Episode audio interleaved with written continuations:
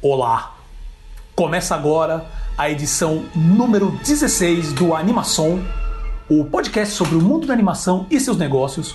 Eu sou Paulo Martini é, e sempre comigo, dividindo a bancada virtual nesse 19 de agosto de 2020, Selby Pegoraro. Como você está, meu Olá, amigo Selby? meu amigo Paulo Martini, agora com o ano voando, né? Já estamos indo para o final de agosto aí com massa de ar polar chegando para esfriar ainda mais aqui a nossa vida, né? Sempre está uma tudo, novidade.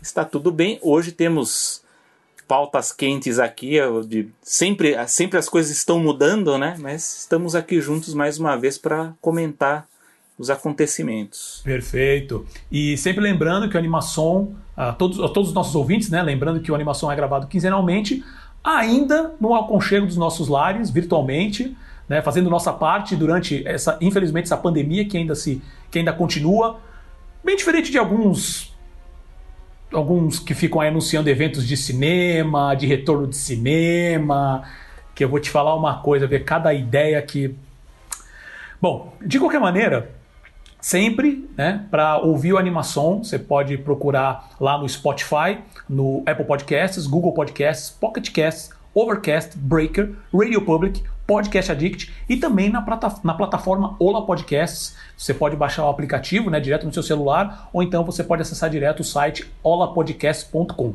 Né? É, e nos outras plataformas sempre procura lá por Animação. A-N-I-M-A-S-O-M. Tá? Uh, e também você pode ouvir direto pelo nosso site animaçãopod.com.br. Uh, tem nós, também nossas redes sociais, então tem o, o, o Instagram, a, a, arroba animaçãopod, Facebook, mesma coisa, animaçãopod, e tem os nossos twitters pessoais do Selby, arroba Selby Pegoraro, e o meu, arroba Paulo Martini. Dito toda essa, dado todo o serviço, quais são os tópicos de hoje, Selby? Vamos lá, meu amigo Paulo Martini. A Disney desiste de lançar Blu-rays 4K. A gente vai falar um pouco sobre esse anúncio. A Warner Media também anunciou demissões em estratégia de reestruturação e distribuição de conteúdo. E a mesma Warner Media, pelo menos a notícia aí que está tá rodando nos últimos dias, pretende vender o serviço de streaming, o Crunchyroll, e a Sony parece ser a compradora. Vamos falar um pouco sobre isso. Não é mesmo, Paulo Martini? Com certeza. Falamos bastante já do Crunchyroll nos últimos programas e essa notícia pareceu assim uma coisa assim que nos impressionou, né? Falamos isso na, na pré-pauta, isso pegou a gente bem de surpresa depois de toda, tudo que rolou, mas a gente vai falar isso já já. Antes de entrarmos no assunto, eu quero nos assuntos, né? Eu quero fazer quatro comentários aqui. Juro que eu vou ser super rápido. Uh, eu queria primeiro começar agradecendo o Flávio Remonte do site The Concept Art Blog, tá? Por todo o apoio que ele tem dado à animação. Uh, o Flávio já é um amigo de, de, de, longa data, a gente já trabalhou junto na época da American Online e ele, ele mantém esse site já há, há, há alguns anos, cara. Esse site é referência internacional, tá? Justamente para essa parte de, de, de concept, de concept designs, de, de character design, de, de arte de background, tudo isso voltado para animação, para games, para filmes, né? E o próprio Flávio, ele é um concept designer, ele é um artista de background, é, entre outras coisas. E ele deu, ele entrou em contato comigo, deu uma oportunidade de a gente divulgar o animação lá no, no, no The Concept Art Blog. Então eu deixo aqui o agradecimento, já está acontecendo faz uns algumas semanas. E também convidar todo mundo, uh, obviamente se você está aqui, você gosta de animação, o, a referência, assim, a quantidade de, de, de, referência de artes que tem lá é gigantesca, é, é um senhor repositório com muita, uh, com bastante referência. Então eu, eu chamo todo mundo para que está ouvindo a gente para visitar. É, vai só acessar The Concept Art Blog.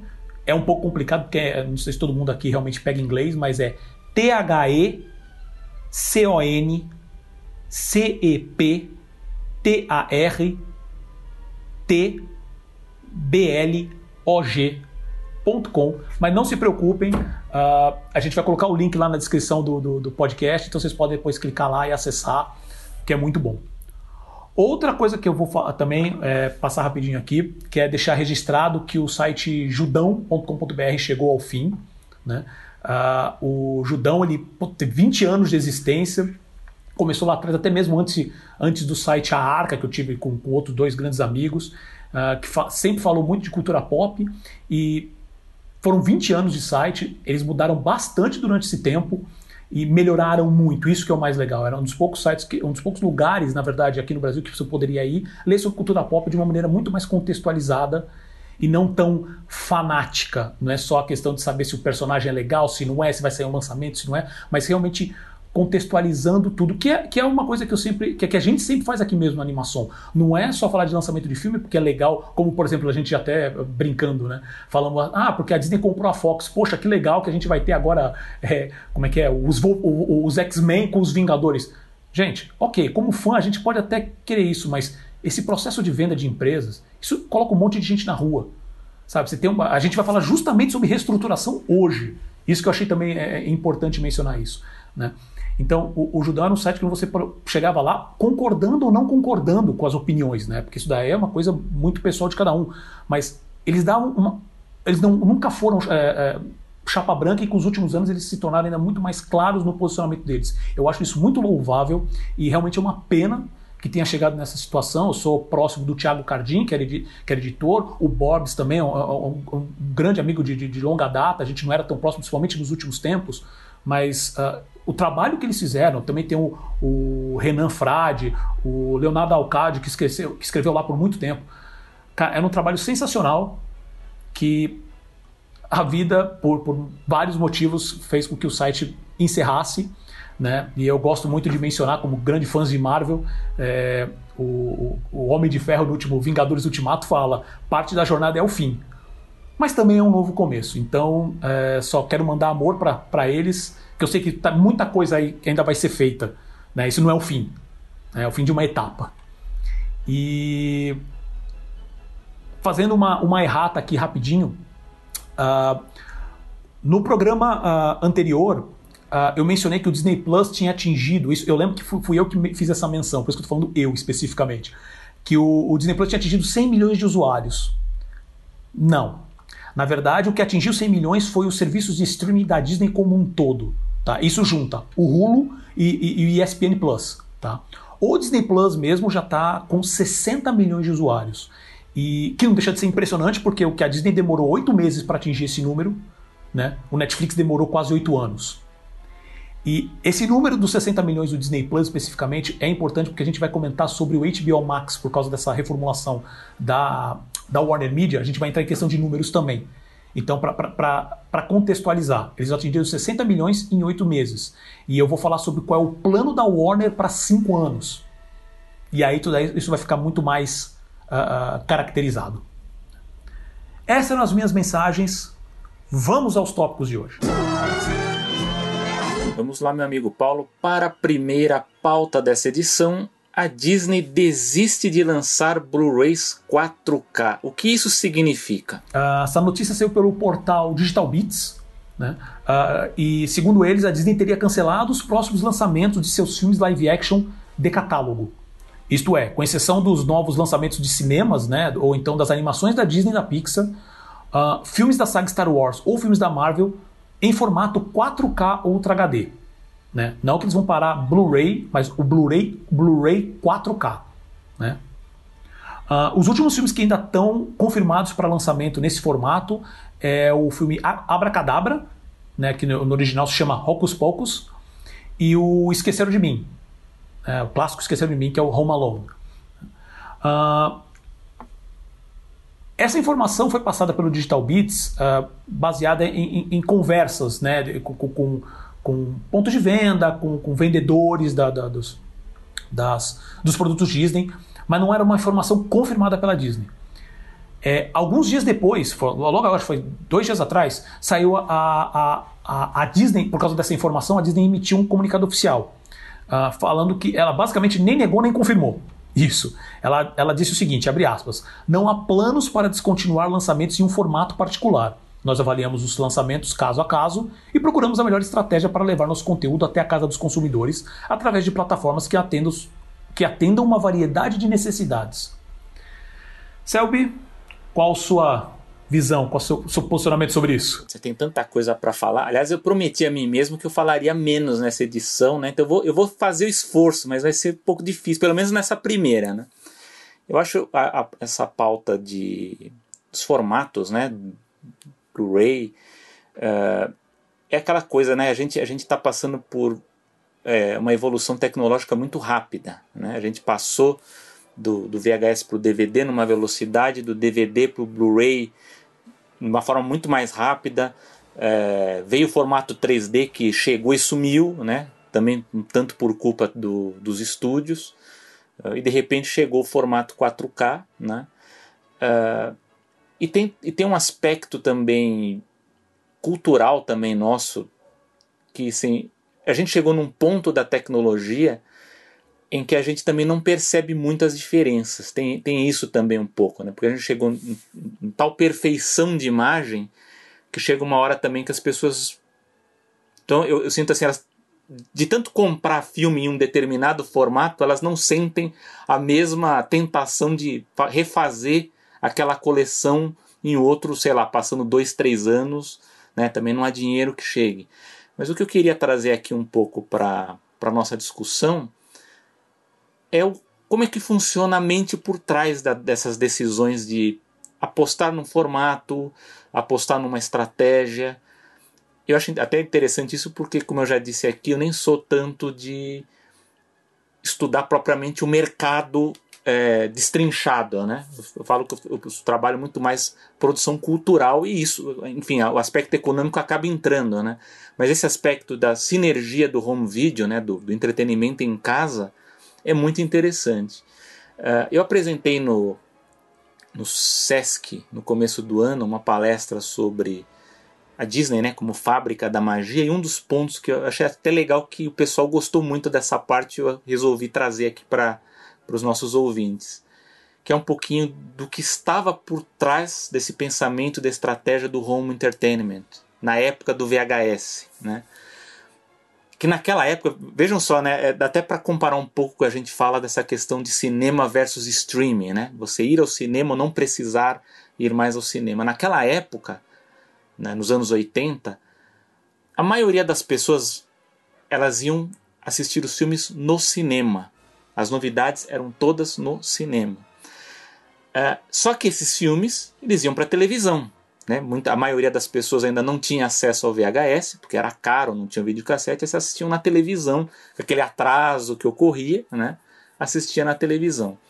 O então executivo da Disney, o Jeffrey Katzenberg, né, que depois fundou a DreamWorks, enfim, está em outras aventuras agora, ele na época ele dizia assim que o consumidor na época, o usuário, né, o espectador, ele alugava os filmes na época por duas razões. Uma era consciente, que ele queria simplesmente rever o filme, ele gostava de um filme, ele queria rever, e ele tinha uma subconsciente que ele desejava evocar a memória da experiência no cinema. Porque aquele ato de você ir com os amigos, de você ir com a família, de você ter toda aquela experiência coletiva, né, junto com os efeitos sonoros, enfim, todo o ambiente, ele fazia uma sensação boa que a pessoa gostaria de repetir de alguma forma em casa. Isso tudo veio naquele ambiente em que o Japão, hoje é a China, né? mas naquela época era o Japão, que ele estava invadindo o mercado norte-americano com seus produtos. Né? Uh, então, para lembrar os nossos ouvintes, então a Sony na época chegou a adquirir a Columbia Pictures, né? um dos grandes estúdios, a Matsushita, uma outra gigante japonesa, adquiriu a MCA Universal. Enfim, e com isso a gente começou a ter uma, uma estratégia dos japoneses de ligar, no, na visão deles, uma sinergia entre o software, que na visão deles eram os filmes, e o hardware, que eram os eletrônicos. Daí veio aquela famosa briga dos formatos, né, que hoje os mais novos não conhecem, o VHS e o Betamax, né? Então a gente Como teve... ocorreu também com o Blu-ray e o acho que era o DVD HD que era o nome do, do outro formato que também caiu. Também o Blu-ray acabou ganhando. Teve o Laserdisc também, né? Depois mais para frente, né? né? Que foi o o, o intermediário né, para o DVD né, também que teve essa coisa. Mas enfim, mas aí como é que entra o estúdio nessa? Né? Porque os japoneses quiseram comprar os estúdios para dominar a produção de filmes para poder vender os, os seus produtos eletrônicos. Né? Então eles tentaram fazer essa estratégia de. E, e, houve essa briga em que, infelizmente, uma acabou perdendo, o formato Betamax caiu, os estúdios resolveram abraçar o VHS. E no meio de tudo isso, eu vou dar o exemplo da Disney aqui, já que a gente está falando, o foco é mais em animação, então eu vou dizer como foi a estratégia deles para animação. É, tentar resumir a história, porque ela é, ela é, muito longa, né? mas eu vou, eu vou trazer mais em tópicos. Mas a gente olha muito essa coisa de, nossa, estão lançando agora os produtos com preço muito caro, né? tal. Então, tudo isso é, são testes. Né? Os primeiros VHS que a Disney lançou, é, ali no comecinho da década de 80, eles eram muito caros. Né? Um dos primeiros é, títulos que eles lançaram, a Disney lançou, foi Pinóquio. Foi em 1986. É, e foi a primeira vez que eles fizeram o teste de venda do VHS. Né? Eles fizeram um, um valor muito caro. Na época, o um valor era de 79 dólares e 95. Até, até eu, eu falo pro pessoal mais novo, né? Tem gente que até chegou a colecionar VHS lembrar que o VHS, mesmo quando ele veio para o Brasil, os primeiros, eles eram muito caros, eles eram produtos quase de luxo, né? Por quê? Porque a ideia, a estratégia por trás do estúdio é que eles não queriam que as pessoas tivessem o filme. A ideia era alugar e aí depois de certo tempo o filme sumiria e você relançaria ele mais à frente. A mesma estratégia da, da, da do cofre, né? Do Sim, The Vault. Exatamente. É, no cinema acontecia isso também, aplicou. né? É, que, que o Bob que... Chapek, hoje é CEO da Disney, Exatamente. no início. Na época, o, no, o, cinema também havia os relançamentos. Aí até que um, um, executivo da Disney chamado Bill Mechanic, um cara muito assim esperto, ele resolveu fazer um estudo para a Disney. Ele fez um cálculo. Ele pegou A Bela Adormecida, ele foi bem esperto assim, porque ele pegou uma animação que não foi sucesso de bilheteria. Então ele pegou A Bela Adormecida, que é um filme maravilhoso, artisticamente, enfim, eu acho um, é um dos meus favoritos, de 1959, mas ele não foi bem nas bilheterias. Mas ele fez um cálculo. Ele falou assim: a Disney sempre relança nos cinemas. Se a gente pegar esse filme e relançar ele no cinema a cada sete anos,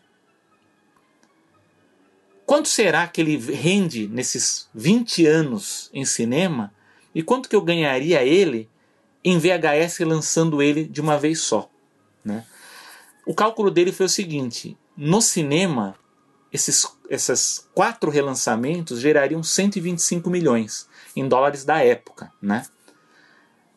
Graças a esse estudo, ele conseguiu convencer a Disney a apostar num lançamento é, de um VHS com preço mais baixo, né? com uma campanha de marketing maior e finalmente acreditando nesse mercado de home entertainment. Conclusão: eles venderam 1 milhão e 300 mil fitas VHS e faturaram 100 milhões de dólares. Então você vê que o cálculo dele foi próximo. Né? Ele calculou 125, ele falou: ó, em 20 anos vocês vão, a Disney vai ganhar 125 milhões. Se a gente lançar agora, vai ganhar 100. O que, que a Disney prefere? Lançaram o, o VHS. Aí é o que eu falo. Sempre estudos né? A cada ano eles vão fazendo esses estudos. Eles fizeram outro estudo. Falaram assim: olha, por que, que o VHS é lançado só em locadora? Por que, que a gente não lança esses VHS para comprar no varejo? Na loja da Target, da Walmart, vamos aqui para o Brasil, nosso Carrefour, né? Enfim, os, os, os, grandes magazines né, da, que a gente encontra aqui nos shoppings, né? Até então a Disney não pensava nisso. Falou assim, olha, eu acho que se a gente apostar em varejo, a Disney ela vai vender muito mais do que vendeu com a Bela Adormecida. E o que aconteceu foi que o estudo novamente acertou. Eles lançaram Cinderela, foi o primeiro título lançado em varejo. Agora, olha, percebam o, o, o salto. Bela Adormecida vendeu 1 milhão e 300 mil fitas. Cinderela vendeu 6 milhões de fitas. Grande salto.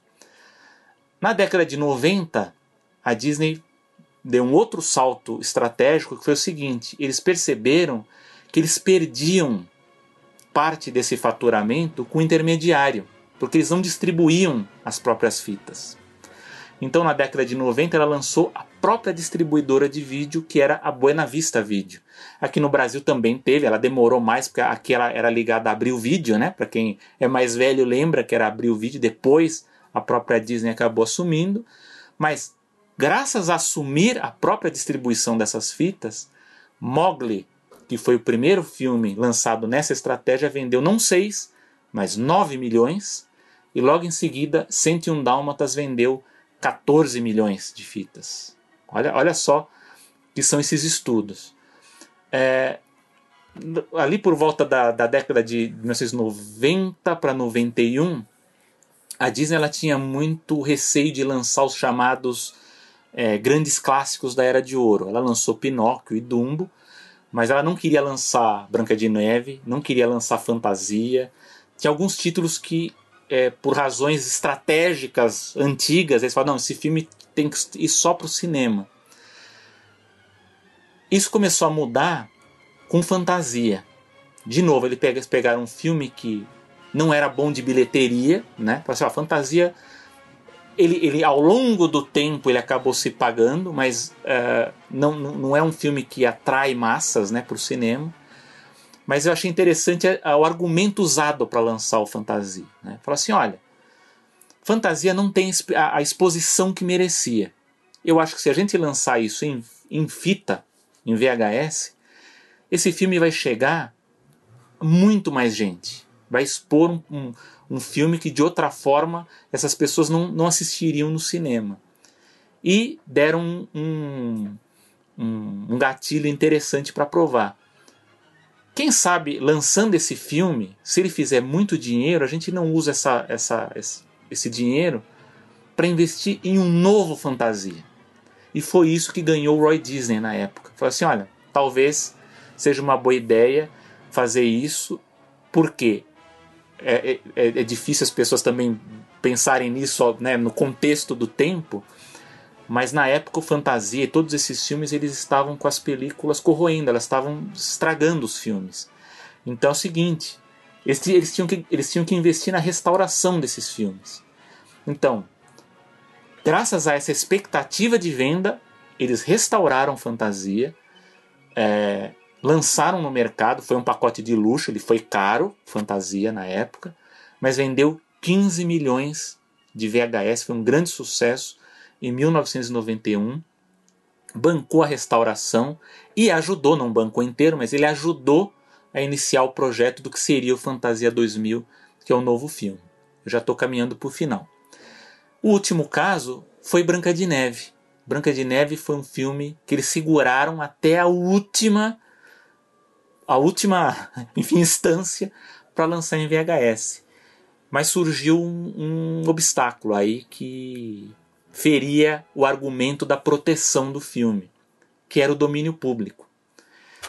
Havia uma, um estudo afirmando que a Itália seria o primeiro país em que Branca de Neve cairia em domínio público, a partir de 93 ou 94, 1994.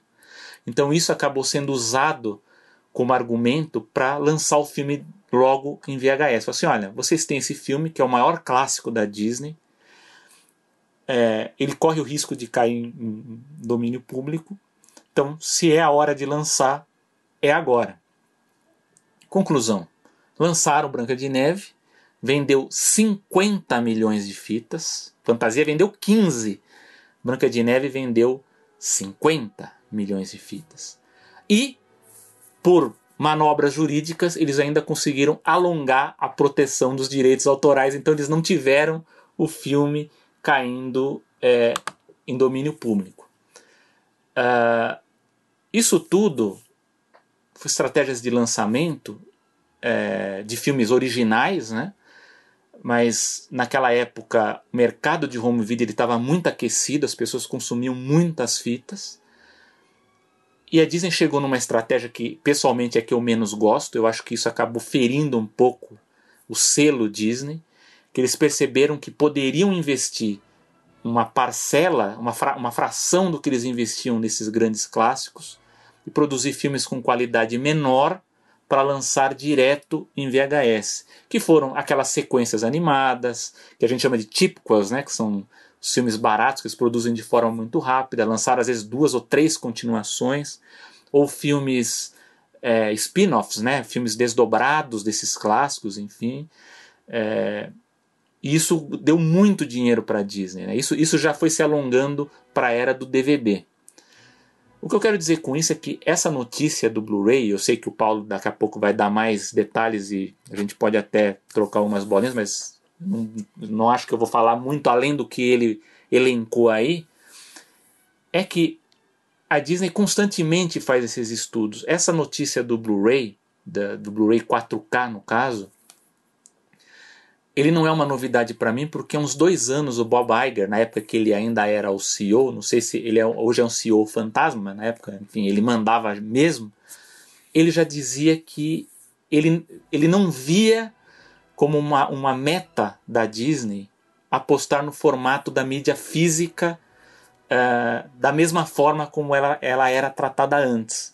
Então, eu já digo para vocês aqui que essa notícia do, do, do, dessa desse, dessa desistência, né? pelo menos do, do grosso, né? do lançamento do catálogo maior, né? eles vão continuar ainda num, num catálogo mais restrito, por razões aqui que, a gente, que o Paulo vai falar, porque ele acha que o streaming, e aí eu, eu acho até, eu, eu acho até prático, né, se for pensar, porque eles querem focar tudo no streaming nesse momento, né?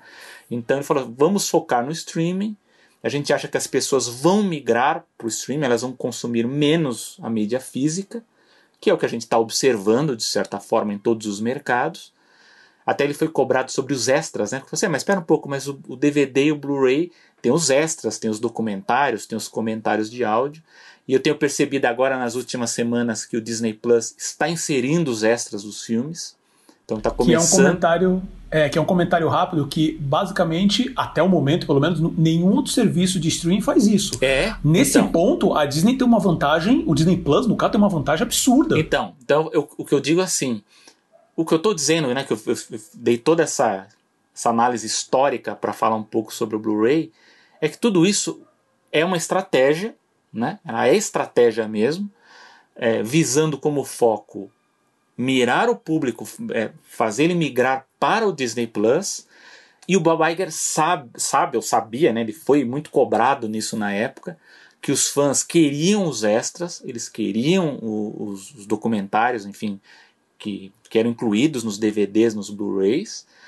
Uh, e de certa forma, pelo que eu tenho percebido, há um esforço para converter esses, esses materiais para mídia do, do Disney Plus. Agora, eu vou jogar a bola pro Paulo, porque eu sei que ele vai, ele vai colocar os outros detalhes que eu também iria falar, mas eu sei que ele, ele vai gostar para falar questão de nicho, enfim. Mas assim, eu posso dizer para vocês, eu vou dar o meu ponto de vista de consumidor. Eu não tenho a mesma gana de comprar mídia física como eu tinha antes, né? Então, assim, quando eu compro um título em mídia física, é realmente porque é uma coisa especial ou porque tem materiais extras que me interessam. Então, eu acho que eu me encaixo um pouco dentro dessa estratégia de que o, a, o público da mídia física ele está caminhando mais para produtos mais especializados, né, mais específicos, né? Então agora eu jogo a bola para o Paulo para ele contar essas o outro lado, aí outra, outras informações e aí eu dou uns pitacos se necessário. Uh, essa questão que você falou agora, só para dar uma complementada sobre o, a mídia física ser algo muito especial né? A gente só adquirir se for algo realmente importante para a coleção, e aí cada um tem os seus motivos. É, é verdade. Você mesmo já comentou, acho que em programas anteriores, né, Selby, sobre é, essa questão de como o mercado está, principalmente do, do, da mídia física, está se nichando cada vez mais. Né? Uh, no, lá no programa número 2 do Animação, hein? Se você não ouviu, termina de ouvir esse, depois escuta. A gente fala justamente sobre a, a, a joint venture entre a Universal e a Warner para esse mercado de home entertainment. Né? Uh, como a gente já falou lá atrás, o mercado ele tem caído, tá? a venda de DVDs, Blu-rays, Blu-ray 4K tem caído. Tá? Mas é no mercado de 6 bilhões de dólares nos Estados Unidos. Tá? É, então, obviamente, E, e a, essa joint venture entre essas duas foi justamente para isso. A gente tem muito dinheiro para tirar ali, vamos se juntar. Vamos diminuir custo com distribuição, com, com, com, com, a, com a rede comercial, no, em todos os países. Né? E então, é, esse mercado continua sendo muito importante, mesmo que ele esteja se nichando cada vez mais. Né? Pra, só porque assim, a gente fala em, em Blu-ray 4K, né? Eu tenho, ah, como você mesmo falou assim, eu tenho vontade de comprar alguns DVDs, alguns Blu-rays específicos, porque são filmes muito queridos por causa de extras. Uh, mas eu falo isso, agora é uma opinião puramente minha. É engraçado, nunca me passou pela cabeça comprar o 4K especificamente. Sabe? Você mesmo falou, sabe? Essa é uma coisa que eu, que eu dei uma boa pesquisada, não consegui muita informação, mas que eu já discuti com outras pessoas. O 4K ele, até baseado nas TVs que a gente tem hoje, está chegando num ponto onde o nosso olho não está fazendo mais diferenciação se você bota um Blu-ray normal e o 4K. Um dos pontos que, que acabou afetando muito a venda dos Blu-rays tradicionais foi justamente porque o DVD não tinha morrido. Quando o, o, o, DVD apareceu, é porque a mídia VHS já estava morta. Assim, a, tanta facilidade para o fabricante, o custo mais baixo e o, o, o acesso, a qualidade que o, o, consumidor final teria, mesmo aquele que não é super fã, a diferença entre o VHS e o, e DVD era muito grotesca, era muito grande. E, então compensava para toda a cadeia. No caso do Blu-ray, virou. O Blu-ray especificamente era um nicho do nicho. Né? E o Blu-ray 4K ainda, por mais que, que, as, que, que lancem muitas televisões, uh, o 4K, chega num ponto que você não está mais conseguindo, o, o, olho humano já não diferencia mais. Né? Então sempre achei isso muito exagerado. Então nunca. Mas, como eu disse, essa é uma opinião minha. Dito isso, é, isso também é uma coisa importante para como está na estratégia das empresas, para olhar como as empresas estão vendo isso. O pico de venda de aparelhos que tocam Blu-ray 4K, porque só um aparelho de Blu-ray normal não, não reproduziria com a mesma qualidade. Acho que ele consegue reproduzir, mas não com a mesma qualidade. A, a, o pico de venda desses aparelhos de Blu-ray 4K foi em 2017. Tipo, três anos atrás. Vai fazer começar. Tamo, já estamos na segunda metade de 2020, estamos indo para quase 2021. Quatro anos já que teve o pico. Para vocês terem uma ideia, em 2017 foram vendidas 884 mil unidades, mil aparelhos, não, não discos, tá? Mil aparelhos nos Estados Unidos. A previsão de fechar 2020 é de 478 mil unidades as vendas, com uma queda de quase 50%. Teve agora no início do ano, isso eu lembrei agora, nem acabei colocando na pauta, teve a, aquela CES, que é a venda de tecno, é, é a feira de tecnologia, né, antes mesmo da, da pandemia estourar. E não teve nenhum anúncio de, de novo player de 4K. Tem o que tem no mercado. Samsung deixou de fabricar esses players em 2019. Né? Uh, e só para dar uma ideia, assim, também, é, para dar um outro contexto, né? Porque, por exemplo, hoje, tirando os, os players próprios de 4K, os consoles de videogames que têm players de 4K é só o Xbox One X e o Xbox One S, né? Nenhum outro tem. Dito isso, o PlayStation 5 e o Xbox Series X, que vão ser lançados esse ano, eles já vão vir com player de 4K. E só para vocês terem uma ideia de previsão de vendas, tá? É, o do PlayStation 5, os últimos dados que eu, que eu consegui achar, tá? Tá falando de 103 milhões de unidades. E, e do Xbox Series, Series X, né? Que é de 66 milhões de unidades até 2024.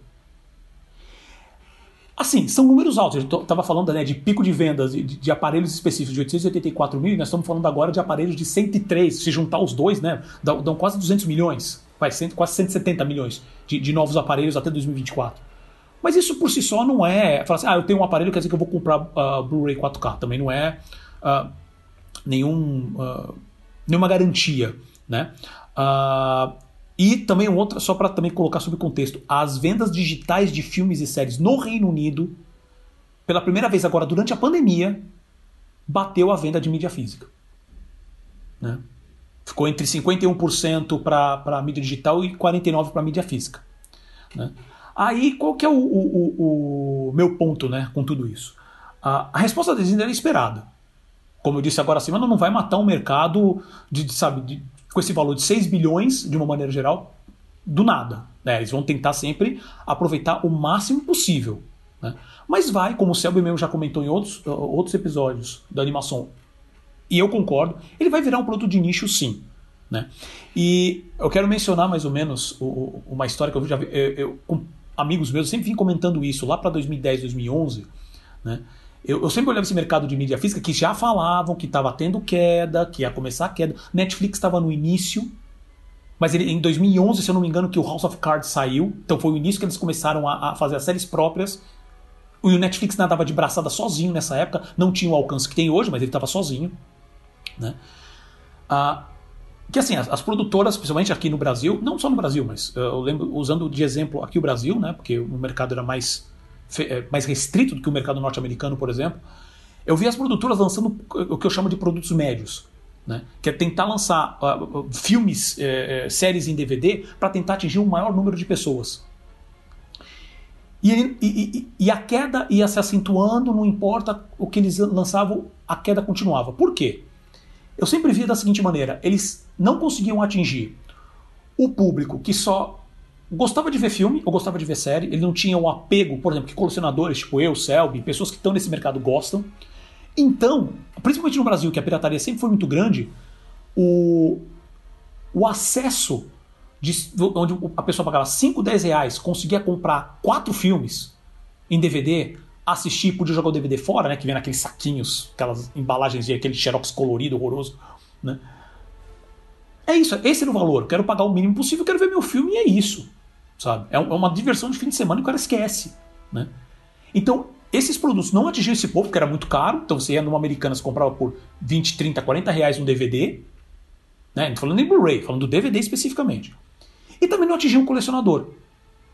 Que o cara que olhava e falava assim, cara, até quero esse filme, mas eu quero essa caixa aqui, que custa 100 reais. Não tô nem falando daquelas coisas absurdas que saíam até no, no exterior, né? Que, sei lá, eu sempre tenho essa imagem na cabeça que fizeram uma réplica do castelo de Hogwarts, né? Que vinham todos os oito CDs, mais não sei quantos CDs de extras. Custava na época, acho que, ai, 400 dólares. Era um bagulho absurdo. Né? Coisa mais linda. Mas esse é o tipo de coisa que o colecionador olha e fala, tá, eu prefiro juntar para comprar isso do que gastar, gastar 40 naquele. Então, no produto da Americanas, por exemplo, que né, então qualquer outro, é, outro ponto de venda. Então, não quer dizer que não tenha saída. Mas esse produto genérico não existia mais. E com o tempo isso só foi piorando, piorando, piorando, piorando. E agora, que eu, eh, quando eu estava escrevendo isso, me deu essa sacada. Na verdade, os serviços de streaming hoje conseguem fazer o que as empresas com DVD antigamente não conseguiram. Que hoje o streaming consegue atingir todo mundo. O, fã, o, o, cara que só quer passar o tempo até vai, ah, ok, vou pagar aqui uns 30 reais por mês, mas também tem um no Netflix tem um catálogo absurdo de coisa. Então, com certeza vale o, o que ele pagava 10 reais para quatro filmes. Você pagar 30 por sei lá quantos filmes, quantas séries, compensa. E o fã também, porque o, a, o fã também vai atrás disso, porque a Netflix também acabou criando uma linha de conteúdo muito boa. Agora com a Disney próprio conteúdo Disney, a Apple, que ainda está rateando muito nisso, mas ela também está criando conteúdos exclusivos. A exclusividade, que eu mesmo já comentei em episódios anteriores, que hoje está muito forte no serviço de streaming. Né? Então você consegue atingir os dois públicos. Né? Então, o DVD, e isso tem a ver com a, com, a, com a, dica cultural que a gente vai dar, que eu, eu vou dar na minha dica cultural, que é a mídia física vai acabar sendo um negócio tão nichado até mais nichado do que já está hoje. Que vai ser conteúdo que você não vai conseguir encontrar nem mesmo em serviços de streaming. Porque existe também uma curadoria, uma curadoria. existe um, metas para você identificar se aquele conteúdo vai trazer mais assinante ou não para esses serviços. Né? Por isso que o pessoal às vezes não entende porque que o Netflix faz uma, faz uma temporada e cancela a série. Porque ele coloca aquilo. Se não trouxe. É, é, não é uma questão de audiência, não é quantas pessoas estão vendo a série. É quanto novos assinantes ela consegue trazer. Né? E, isso por si só, é para encerrar meu ponto, é, que não é necessariamente algo ruim. O, o, coisa do, a questão do 4K pode ser um nicho do nicho muito específico que eu acho que vai continuar saindo. Veja, a gente está falando da Disney. Né? Outras empresas também lançam conteúdos 4K. Uh, ah, mas isso não necessariamente é algo ruim. Por exemplo, hoje o vinil, acho que foi. Deixa eu até pegar aqui, anotei na pata. Em 2019, o, o disco de vinil, né, falando agora no mercado fonográfico, né, ele conseguiu vender mais que os CDs pela primeira vez, desde 86. Sabe? Ah, porque o vinil morreu por causa do CD. Não, ele virou uma coisa super nichada. E hoje, realmente, é, é, ele continua algo nichado, mas assim, as pessoas estão redescobrindo a experiência do vinil. Com o tempo, a pessoa vai descobrir a, a, a experiência do DVD e do Blu-ray que segue por esse mesmo caminho. Que foi durante um tempo a experiência com o Laserdisc. Né? Aquela coisa específica, aquela qualidade de som um pouco mais forte. E o fato de você ter, como a gente já comentou em programas passados, você mesmo comentou, Selby, sobre a questão de, por exemplo, os conteúdos da Disney mesmo estarem indo para o streaming e eles estão mexendo no conteúdo por razões de censura, de porque é, é, é uma, é uma, é um streaming família, então tem que aumentar o cabelo da, da, da personagem da Daryl Hannah no Splash, que já que não mostrava nada, sabe? Não colocando o Canção do Sul, por exemplo, que isso é um outro exemplo, né? É, é, no caso da Disney. E você tem a sua mídia física em casa. Você tem o seu Star Wars da original, sem as 400 milhões de alterações que o Lucas fez até o momento, e a Disney continua fazendo, sabe? Então esse processo vai chegar lá. Mas, uh, então, uh, e, e, também uma, uma, achei também uma curiosidade legal, que, por exemplo, hoje no mercado fonográfico, 62% das vendas, é, é, 62% das vendas, elas já estão vindo do serviço de streaming, né? E só 4% vem da venda de discos, de maneira geral. Né? Ainda assim, vai continuar sendo um mercado forte. Mas a Disney é aquele negócio, as grandes empresas acabam sendo como se fosse um sinalizador. Né? Então, se já, você já começa a receber esse tipo de informação, a, a, e aí eles se posicionam de uma maneira meio. Ah, não sei, pode ser que sim, pode ser que não. Você já começa a notar uma, um aumento, um, um, talvez um caminho. Está deixando claro que toda aquela coisa, todo aquele cenário que já vinha sendo pintado, sim, está agora cada vez mais claro. Né? E pelo menos então, no momento, quando a gente fala bastante especificamente de animação, fãs, calma, os 4K de animações vão continuar saindo. Tá? Disney Pixar, isso não teve alteração. Tá? Meus pontos foram esses, Selby. Você tem mais alguma coisa a comentar? Não, já falamos demais já. Né? Rapaz, não, mas como você é... falou, eu acho que realmente para principalmente para esses filmes que estão saindo editados, para quem tem a mídia física vai continuar mantendo a mídia física quem é colecionador, enfim, vai ser a proteção para você ter acesso ao material integral. É, eu vi até um comentário no Twitter esses dias de, de uma pessoa falando o seguinte: Ah, eu acho muito engraçado como o pessoal cai fácil, e, e, e eu, e eu agora me coloco nisso também, porque eu nunca parei para analisar isso. Que, ele, que você vê lá, áudio Dolby 5.1. A maioria dos áudios que tem no serviço de streaming não é 5.1. Né? E se você realmente é um purista, que você quer realmente a qualidade, você tem um sistema que consegue deixar esse som muito mais claro, e você tem lá o seu DVD, sua mídia física que fala que você consegue confirmar que ela é realmente 5.1, por exemplo, nesse caso do áudio, então faz sentido também ter. Então esse, esse público, esse mercado vai continuar existindo, uh, vai se tornar uns produtos uh, talvez mais caros, mas assim, para colecionador vai ser uma, uma beleza, mas é, vai continuar caindo. Gente, mídia física vai continuar caindo. Os streamings, e a gente vai mencionar isso nos próximos tópicos, está ajudando a fazer esse. A, a, a, a acelerar ainda mais esse processo. Com foco em reestruturação e novas metas de distribuição de conteúdo, a Warner Media realiza demissões. Conte-nos os detalhes, Paulo. É, isso daí é uma bomba mas também nada muito do que já não se esperava. Né? Então, as informações. Em 6 de agosto, agora faz alguns dias, o grupo Warner Media, né, propriedade da, da gigante de telecomunicações norte-americana AT&T, realizou a demissão de mais de 60, 600 pessoas, que afetaram empresas né, do grupo como a própria Warner Brothers, a HBO e a DC Comics. Né? Uh, segundo o CFO da empresa, o John Stephens, essas demissões têm como objetivo reorganizar a empresa. E que a pandemia forçou a, a, a Warner Media né, a, e o grupo AT&T a olhar novas formas de distribuição de conteúdo. Essas demissões atingiram uh, não só uh, toda a equipe de produção né, de todas essas empresas, mas também os altos escalões da própria Warner Media, como é, o presidente da Warner Bros. Worldwide Television Distribution, o Jeffrey Schlesinger, o Ron Sanders, que é presidente da Worldwide Theatrical Distribution e Home Entertainment, e a Kim Williams, que era CFO da Warner Bros. Entertainment. E essa reorganização uh, acabou uh, quebrando, né? Então, colocando a, a, a, Essa reorganização estruturou a empresa em quatro áreas principais. A Entertainment, que vai ser comandada por Bob Greenblatt, que veio da NBC, que, que essa área inclui os, uh, a HBO, os canais a cabo TNT, TBS e True TV e a área Direct to Consumer da empresa. Aí tem a área de News Sports, que vai ser comandada por Jeff Zucker, uh, agora chairman da área e também que é presidente da CNN, que vai incluir a CNN Worldwide, que inclui CNN, CNN.com, CNN International, CNN em espanhol, HLN, Great Big Story, uh, tem a, inclui a Turner Sports, a Bleacher Report e a AT&T Regional Sports Networks. São essas últimas a gente não conhece muito por aqui. Né? Tem também agora a área Warner Bros., que vai permanecer sob o comando do. do acho que, acho que é o, desse, dessas pessoas que eu falo que é a mais conhecida, principalmente do pessoal que lida com a área, que é o Kevin Tsujihara. Né? Ele continua como CEO. E o que, que vai incluir essa área? A produção de filmes, TV e games.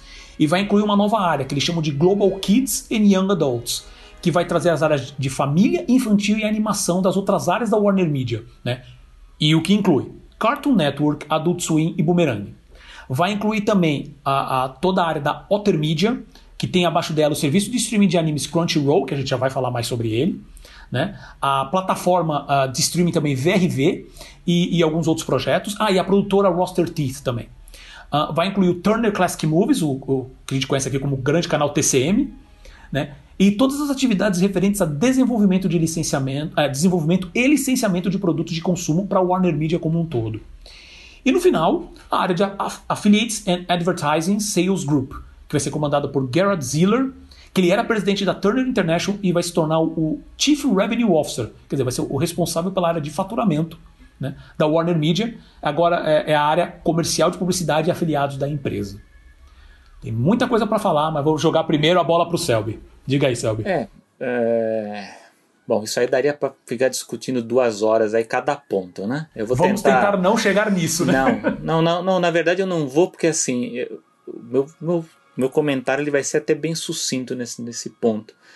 Porque o que a gente está vendo agora lembra muito o movimento que a Warner sofreu quando ela teve a fusão dela com a, a American Online, né? American Online e a Time Warner lá pro ano 2000, né? na, na virada do milênio que foi um grande trauma não só para a própria Warner, mas para a indústria em geral, porque foi aquele movimento em que as empresas de tecnologia elas inflaram, né? A é, famosa, famosa bolha da internet ali da virada do milênio. E a American Online ela dominou a Time Warner, que, que a gente pode chamar de empresa de mídia analógica, né? Perto do que era a American Online e aquilo bagunçou demais a estrutura da, da corporação. E não só da própria Warner, porque naquele momento empresas de tecnologia estavam também ameaçando é, adquirir as ações de outras empresas. A própria Disney chegou também a, a se cacifar com o Yahoo na época, enfim, outras empresas ali estavam de olho. E da, da, mesma forma que houve o movimento dos japoneses nos anos 80, né, das tecnológicas, teve essas, essas de tecnologia do, dos anos 2000 e foi bem traumático porque a estrutura antiga da Warner, com os executivos antigos, eles acabaram não se bicando com os da American Online, que queriam foi uma, assumir. Foi um choque, é, foi um é. choque de cultura muito, muito é, forte. Foi muito mas grande. não só uma questão de cultura, mas é questão de, de, de visão de modelo de negócios, é, principalmente. É, então, isso que eu ia falar. O, a, a fusão ela criou problemas operacionais para a Warner naquele momento. Foi, foi uma coisa bem complicada. É assim, uma fusão normal ela já causa transtornos né, para as operações. A gente pode ver a própria Disney agora que comprou a Fox, que é uma gigante. Então, para você incorporar aquelas operações, você tem que demitir funcionários, você tem que transferir funcionários de diretorias de um lugar para o outro, você tem que às vezes contratar novos, porque aqueles antigos não funcionam dentro de uma nova estrutura.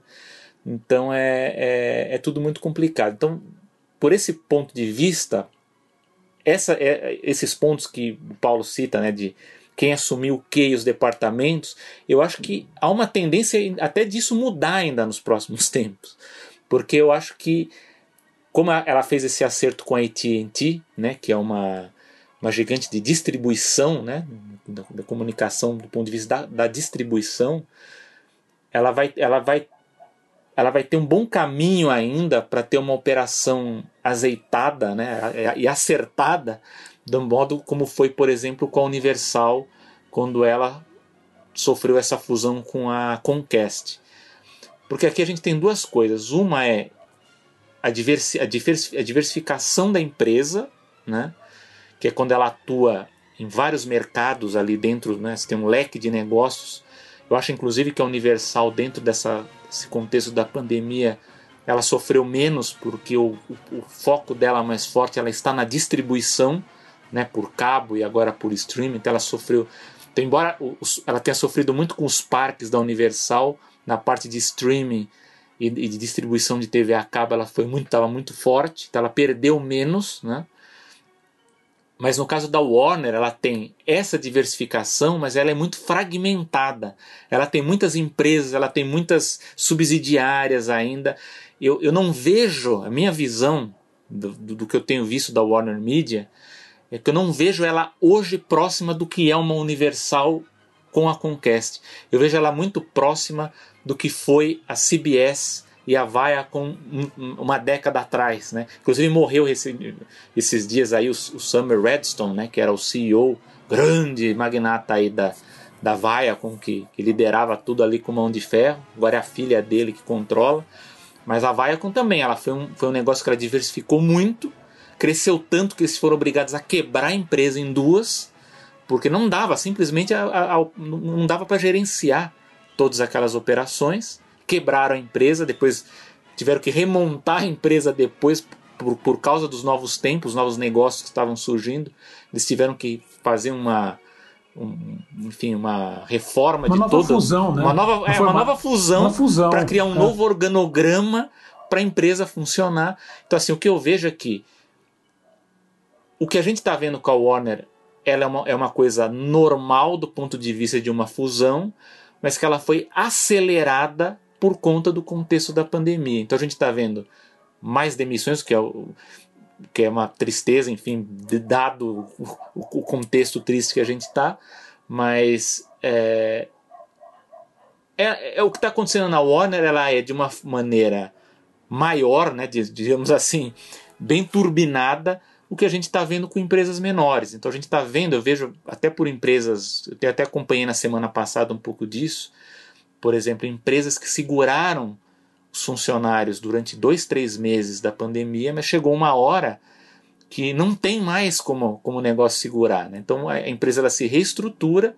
elas dão a chance até, até por esse lado. Enfim, a gente, a, a- a gente tem que ver uma, uma- um lado positivo dentro da- desse contexto que a gente está, mas a gente vê até a empresa ela fala: olha, a gente vai abrir, a gente tá, a- a- abre oportunidade para o funcionário voltar. Agora, a gente dá a opção se ele, ele não voltar. Você não, a gente infelizmente vai ter que demitir, você vai poder entrar lá no seguro-desemprego, mas a gente vai ter que reabrir a loja, reabrir as operações. Mas a gente, tá, a gente vê isso nas notícias que mesmo na reabertura, essas empresas elas não não estão tendo o, o, o resultado que tinham antes. Muitas estão fechando, muitas estão quebrando. A gente está vendo até uma, uma das maiores franquias aí da Pizza Hut, por exemplo, fechou nos Estados Unidos, porque não, não aguentou o baque desse, desse período. Então o que eu vejo na Warner é uma remodelagem toda do, do organograma, mas eu ainda acho, assim, até pela, pelo que o Paulo citou aí, listou, eu acho, eu vejo ainda a Warner muito fragmentada. Eu acho que a gente vai ver no futuro ainda outras trocas de executivos ou outras junções aí de, de, de, de- de empresas, enfim, jogar um negócio para uma outra marca, enfim. Agora, o que eu acho que eles estão mais certos, e é o que o Paulo vai citar agora, acredito eu, é que eles estão focando no negócio que está mais forte hoje, que é o streaming. Né? Então, a ideia deles é o que, que a gente vai fazer agora para focar o nosso negócio. A gente está mudando todo o nosso pessoal aqui, os, os principais executivos, mas a gente tem que ter um plano estratégico para os próximos anos. Esse plano é o streaming. Né?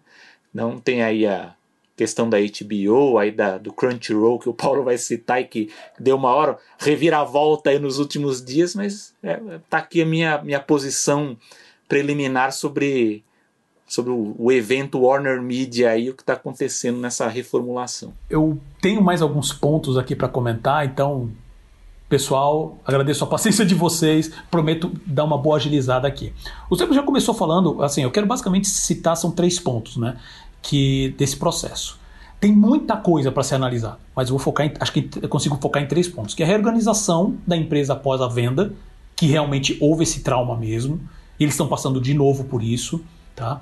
São, obviamente, são cenários diferentes, são circunstâncias diferentes, mas sim, é um processo de uma mega empresa comprando uma outra mega empresa e tendo que se readaptar em todos os processos. Né? Então você tem isso, você tem a questão do foco no streaming, que você também comentou, e tem a questão sobre que eu puxo sobre. É, esse é um termo meio, uh, meio estranho, mas eu falo sobre mineração de propriedades intelectuais. Então vamos lá. Né? Uh, o que você falou mesmo, Sérgio, essa questão da pandemia é, agilizou esse processo de reorganização da Warner. Né? Então, provavelmente já estava contando para isso, isso só fez eles darem uma apertada mais nos números e passaram a, a essa questão. Uh, que eu acho, novamente, a gente já conversou sobre isso, acho que a gente tem um pouquinho de diferença nesse pensamento, mas assim, eu acho um absurdo que uma empresa que lucra e lucra bem, AT&T especificamente, ela tem lucrado bem, as ações que caíram no começo da pandemia dessas grandes corporações estão tudo normalizadas, e mesmo com esse calmo, mesmo, principalmente nos Estados Unidos, né, com, não sei, 20, 30 milhões é, é, de, de pessoas sem emprego, números piores que na época da, da, da, da quebradeira de 1929, sabe? E as ações das empresas estão boas. É, muito, é um processo muito ruim, sabe? Moralmente falando, né? É, mas é uma empresa que teria estrutura, como a Disney, de manter esses funcionários, digo funcionários das produções, não estou falando especificamente dos figurões, né? mas juntou, juntou as duas coisas, onde provavelmente haveria demissões, como a Disney mesmo vem fazendo, mas juntou a questão da, da, da, da, da reorganização baseada não só na venda da AT&T e agora o foco do streaming.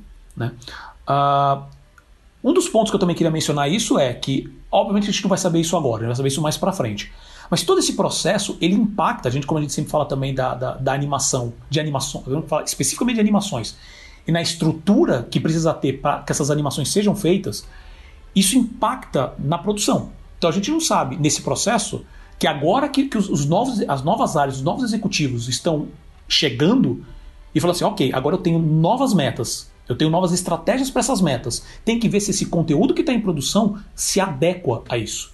Se o conteúdo que está sendo é, é, oferecido, né? então, tipo assim, as ideias que estão aparecendo se adequam. Se os conteúdos que estão sendo produzidos agora para ser lançados no futuro se adequam, se cancela. Ou se séries que já estão no ar também se adequam. Então, se a gente vai renovar ou já vai cortar por aí mesmo. Como já aconteceu várias vezes. Eu lembro de um exemplo agora de cabeça, isso está nem no roteiro, que um, um, uma das vítimas uh, desse, de, de, processos assim de reorganização foi o, o, o, desenho, óbvio, uma escala bem menor, né? Mas foi o desenho, o Flapjack. Acho que eu não lembro do, do desenho completo, o nome do desenho completo era uh, Misadventures of Flapjack, as desventuras de Flapjack, que é da Cartoon. Esse foi um desenho que teve audiência, fez acho que uma temporada, só duas, ele estava para ser renovado. Houve alterações internas na Cartoon, o desenho parou de ser produzido. Não, teve, teve um outro caso no, no cinema que pegou o trauma lá da virada do milênio, que foi o Gatos Não Sabem Dançar, que é a direção do Mark Dindal, que depois viria a dirigir o Nova Onda do Imperador.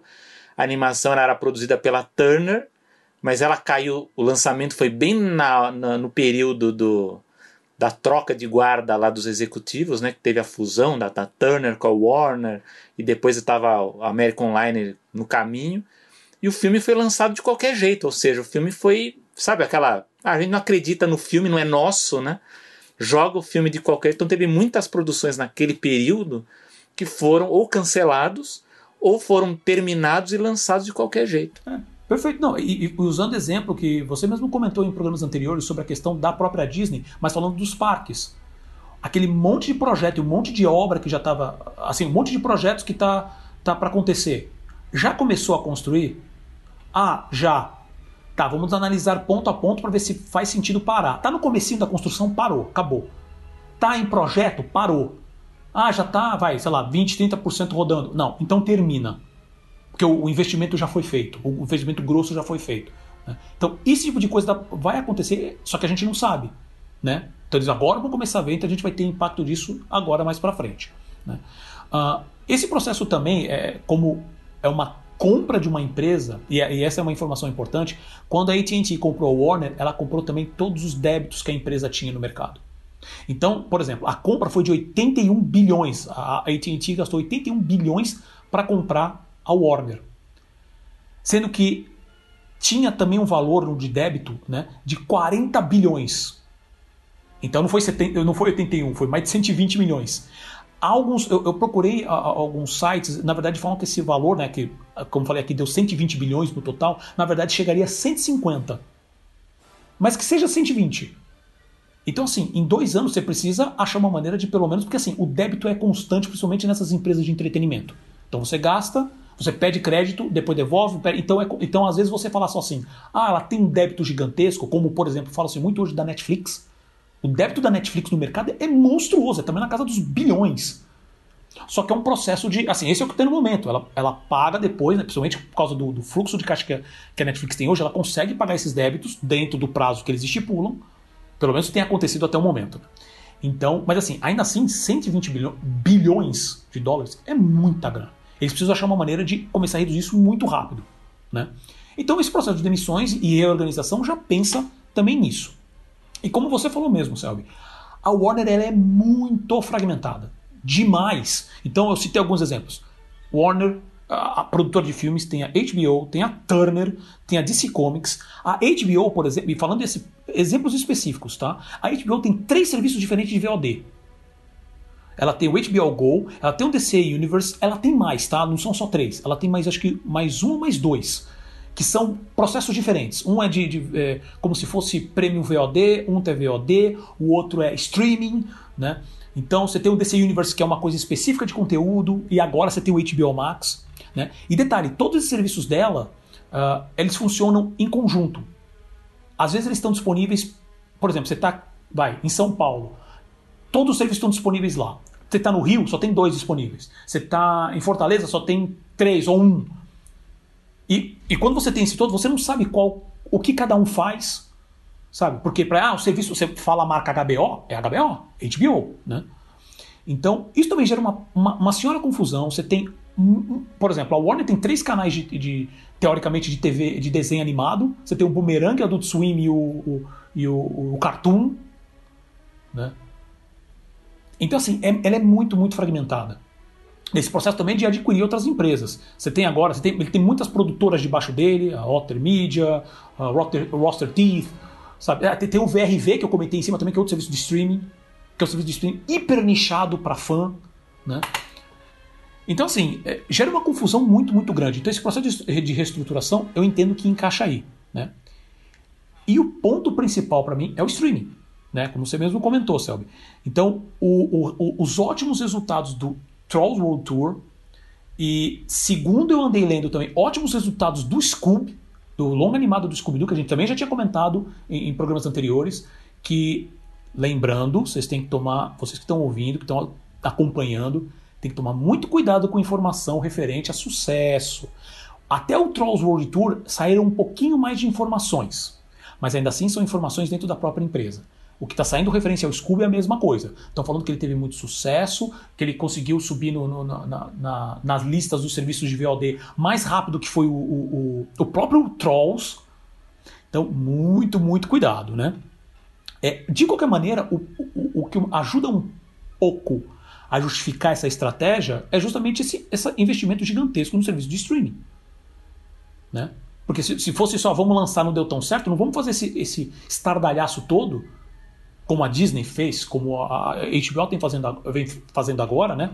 Uh, ah, para realmente botar a marca e ter o serviço de streaming que vai dominar todos, né? É... E isso que chega a uma coisa que eu achei muito legal com referência aos números, do HBO Max especificamente. Desde o lançamento, é... as informações são confusas. Tem site que fala em 4,1 milhões de sign-ups que é um nome, sabe, uma palavra em inglês para assinatura, né? Na verdade, você criar um cadastro. E tem outros que falam que falam em activations, que são ativações, que isso vai saber. A pessoa fez o cadastro, a pessoa pagou a assinatura, não pagou, a pessoa se cadastrou no mailing ou não, não dá para saber. Mas eles repetem esse número de 4,1 milhões. Então, muito cuidado. Dito isso, é, eles falam que hoje o público da HBO é de 10 milhões, assim, de, os, os, telespectadores, né, que tem o canal a cabo lá da HBO.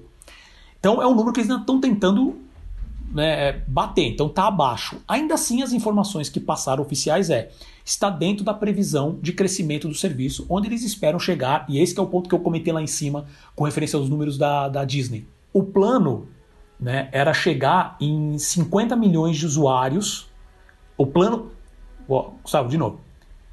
O plano da HBO é chegar em 50 milhões de usuários em 5 anos. 50 milhões de usuários. Eu acabei de mencionar que a, o Disney Plus está com 60 milhões de usuários em 8 meses. Tudo bem, a gente sabe, o HBO é, é, é um canal muito mais voltado a, a, um conteúdo mais adulto, né? mas eles estão falando de 50 milhões em 5 anos. Né?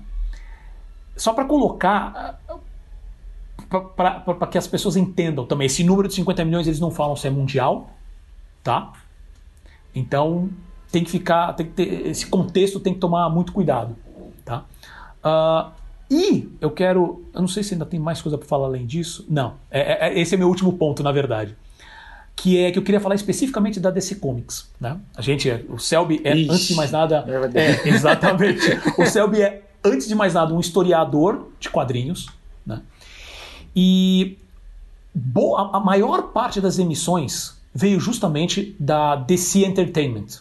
Cara, tem, tem uns pontos aqui que me preocupam. Eu também, como fã e, e pessoa que já trabalhou nessa parte de quadrinhos, um terço da DC Comics foi, foi, foi demitida. Tá? A parte que cuida do streaming da DC, mais de 50% foi demitida. E a parte, e, e, e, o serviço que eles têm lá que chama é, DC Direct? Que é responsável não só por licenciamento das marcas da, da, da DC, mas também que eles, eles fabricam também produtos colecionáveis. Acabou, não existe mais. Tá? Uh, e eu fico muito preocupado com isso, porque que esse é o, o, terceiro ponto que eu comentei lá em cima sobre a questão de mineração de propriedade intelectual. O, o, o famoso roteirista Jerry Conway né, trabalhou na DC, é um monstro também, né? Assim, um profissional de, de décadas de trabalho para DC, ele fez um post no, no, Twitter, assim, vários posts no Twitter, falando justamente sobre isso. Que a questão da AT&T e a, a visão da Warner Media sobre a DC é não temos interesse no que veio no passado. Não temos. Eu estou resumindo bastante, né? mas não temos interesse no que vocês estão fazendo agora. Não temos interesse em quadrinhos. Temos interesse nas propriedades intelectuais, nos IPs. Temos interesse nos personagens. E esse processo mostra que isso realmente, assim, que é uma coisa, que isso que eu acho uh, importante. Eu já venho escutando isso com referência à Disney e à Marvel já faz anos. De que a, a parte de quadrinhos da Disney, tanto que assim, isso, isso o Sérgio pode até é, confirmar isso para mim. A Disney nunca teve. Nunca teve, não, mas assim.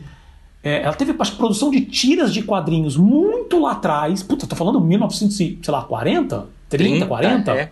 Isso. E depois e, assim, licenciou. Exato. Então, tudo, todos os quadrinhos da Disney que a gente conhece hoje são licenciados. Eles não são, digamos, aquele. Ah, porque como existe com animação, existe aquele core protegido de desenhistas. Nunca foi. Isso é sempre licença. E eu já venho escutando. É, é, isso são rumores mesmo, mas essa notícia meio que começa a me dar um embasamento. Da, com referência à Marvel. Desde a compra da Marvel, a Disney também tinha total interesse nos IPs não necessariamente dos quadrinhos. A margem do mercado de quadrinhos sempre foi muito baixa. Não que eles não façam dinheiro, mas a margem de lucro sempre foi baixa. Né?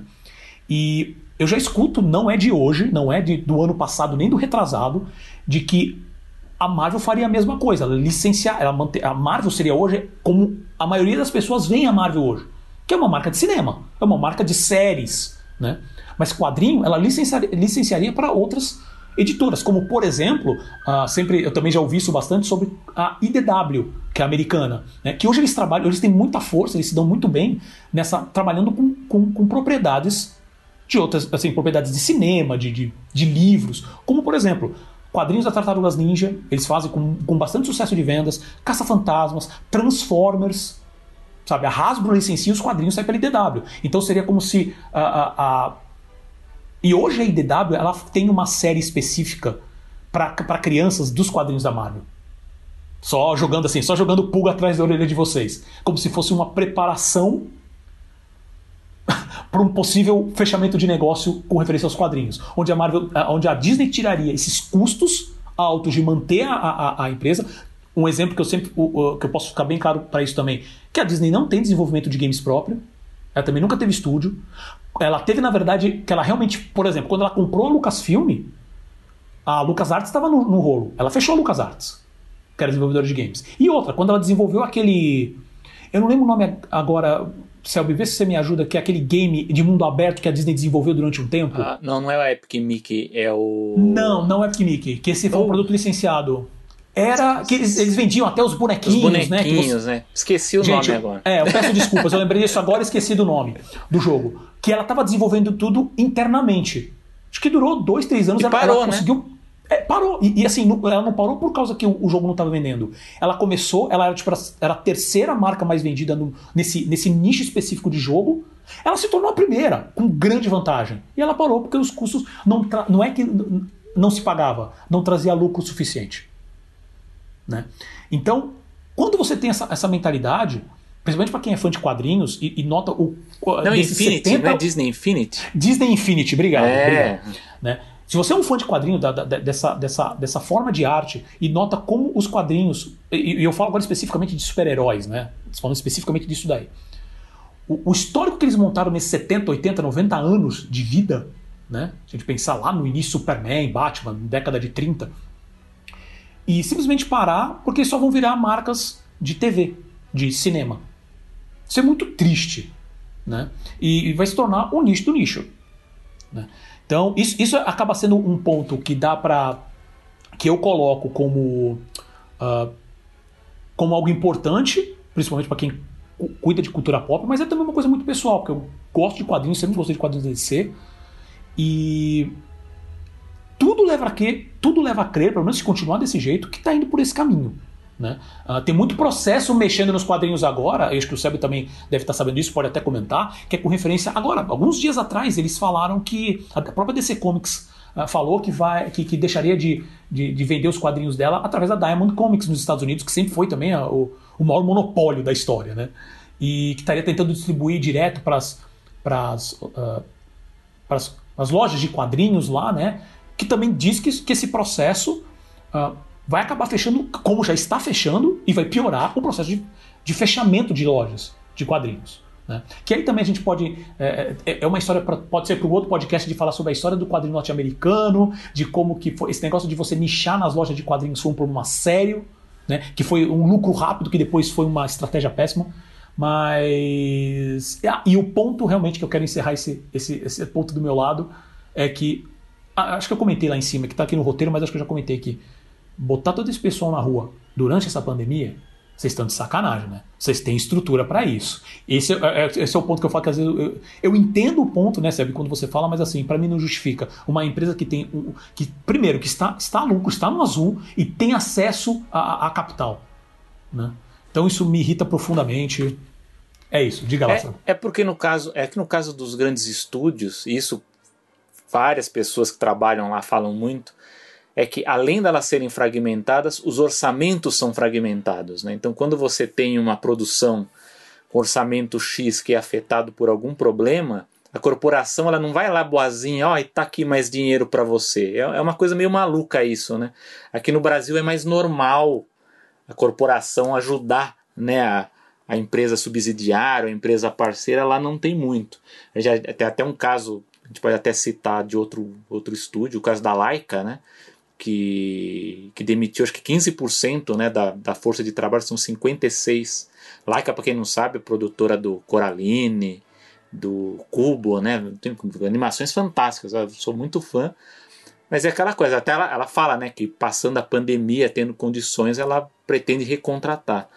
Mas é, é um problema é que, mesmo. De... É, que o stop motion é um, é um problema muito mais complicado, né? Porque enquanto as, as, as, produtoras de animação tradicional você consegue fazer remoto, o, o stop motion não, você precisa estar em estúdio para fazer a fotografia dos, do, do, dos, dos, bonecos, né? Dos Enfim, cenários. É, então, mas o que eu quero dizer é o seguinte: tem esse, esse equilíbrio, né? Os, essa, as produções dos estúdios eles tentam se equilibrar no orçamento porque eles não sabem que dinheiro não vem fácil, né?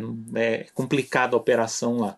Agora, sobre a questão dos quadrinhos, já aviso aqui que, embora faça pesquisa sobre quadrinhos, eu não sou um pesquisador especializado e, nem, e nunca fui um leitor de quadrinhos de super-herói. Li todo tipo de quadrinho, mas de super-heróis menos.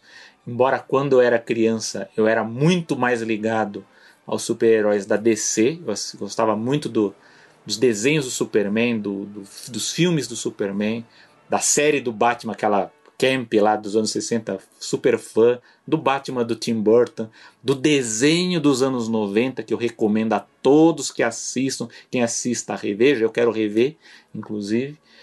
Nos últimos anos, até por, por força de eu pesquisar Disney, eu acabei me aproximando mais do universo Marvel, né? Não sou um Marvete, mas enfim, acompanho mais o que até tenho interesse em ler mais as histórias clássicas da Marvel, mas assim, não sou juiz do Supremo Tribunal, mas assim, eu voto com o relator, no caso que o Paulo comentou. Eu só quero dizer que Sim, pra, só para confirmar o que você fala sobre mineração, né, acho que é até um, é um termo até apropriado. Não sei, se, não sei se muita gente usa, mas acho que ele é apropriado, porque eu acho que o que está por trás dessa reestruturação na DC, o que a gente pode até chamar de implosão, né, porque você está você tá meio que destruindo né, aquelas estruturas, é o fato da Warner nunca ter conseguido montar uma estrutura de sinergia da DC Comics com os estúdios, da mesma forma que a Disney fez com a Marvel. De certa forma, a Disney ela conseguiu, desde a compra, talvez por sagacidade lá do Bob Iger, deixou o Kevin Feige, enfim, tinha pessoas certas nos lugares certos ali, tinha um grupo bom que acabou juntando todo mundo num, numa linha de pensamento comum e a coisa deu certo. Mas como você disse, a Disney ela para mim uma, uma, uma coisa eu até entendo, a outra eu não entendo. A que eu não entendo é por que, que eles não apostam em games, porque hoje games é, são, são uma indústria que fatura muito mais do que o cinema, então assim, é, é, incompreensível que uma empresa de entretenimento não, não aposte mais. Né? Eu diria até que, não sei se vai ser o caso do Bob Chapek, mas eu acho que talvez a linha de um futuro CEO da Disney, enfim, caminhe para o lado dos games, porque basicamente é a única lacuna que falta, né? Mas do lado dos quadrinhos eu entendo que realmente o quadrinho ele deixou de ser uma mídia de massa, ela é uma mídia de nicho, e ela é usada hoje é, basicamente para testar material. É, é para isso que serve o quadrinho hoje. Então você tem os super-heróis, você lança um quadrinho, você, enfim, faz ele interagir com o outro, enfim, você cria universos paralelos, cria situações na linha do tempo ali diferente. Testa, agradou? Opa, talvez dê para a gente desenvolver um filme. É uma forma barata de você desenvolver filme. Então é isso que a Disney descobriu com a Marvel. E Infelizmente a DC, com a, até porque teve muita troca de, de, de figuras chaves criativas na, na Warner, eu acho que isso atrapalhou muito na criação de um objetivo em comum para, sei lá, para criar um universo do, dos super-heróis da, da Warner, mas o que eu vejo é isso. Eu acho que a Warner ela não conseguiu, ao longo de muitos anos, ela teve várias vezes a chance de, de se reestruturar para isso, mas ela não consegue e talvez, eu não sei, precisaria até acompanhar um pouco mais as próximas semanas para ver como que vai fazer, mas eu acho que ela chegou num ponto de que, olha, acho que a gente tem que desmontar, repensar o negócio, porque do jeito que está não está funcionando, né? Então a gente vê, é só ver pelos filmes de super-heróis, né? Que você tem um que dá muito certo, os outros patinam, né? Então tem alguma coisa aí na relação da Warner e com a DC que não está funcionando. O que me preocupa é o, é o fato justamente da Warner Media ser muito fragmentada, fazer com que essa ação de você consertar uma, uma fonte de, de criatividade, né, que ali é um, como você fala, é uma criação, né, uma, é uma propriedade que você pode minerar ali mesmo. Você, você pode criar produtos, você pode criar filmes, pode criar séries de TV, criar, enfim, uma série de produtos e você está ali brincando com um negócio ali que você pode destruir, né? Então eu acho que nessa reestruturação a gente tem que ver quem é que vai cuidar disso, se vai ter uma nova, uma nova figura tomando conta, ou se a, ou se a, a DC ela vai se encaixar em, em uma determinada área da Warner Media, enfim, para criar um novo sistema, uma nova, enfim, um novo universo narrativo, né? Precisa ver como é que vai ser. Mas me preocupa muito, assim, eu não sou, não sou um fanático de DC, mas eu posso dizer que eu fiquei muito preocupado com essa notícia, embora eu entenda que quadrinho hoje é uma coisa de nicho mesmo, uma coisa que infelizmente a, gente percebe que essas, tanto a Disney quanto a Warner elas não se interessaram nem em tentar investir de uma forma para manter né, o que já tinha, então a gente percebe que caiu né, a, a, a produção e a venda de quadrinhos, mas ela ainda hoje ela é uma boa fonte criativa para outros produtos, para filmes, para acesso para desenho e, como o Paulo gosta sempre de falar aqui, de licenciamento, que é uma das coisas que mais rende dinheiro para essas grandes corporações. Então tem que ficar de olho nisso. Exatamente. Eu só queria, uh, realmente, para encerrar e passar para o próximo assunto, que eu, eu, fiquei pensando nesse termo que você falou, do, do, do mineração de IP, porque em, em, inglês eles usam o termo IP farm, né?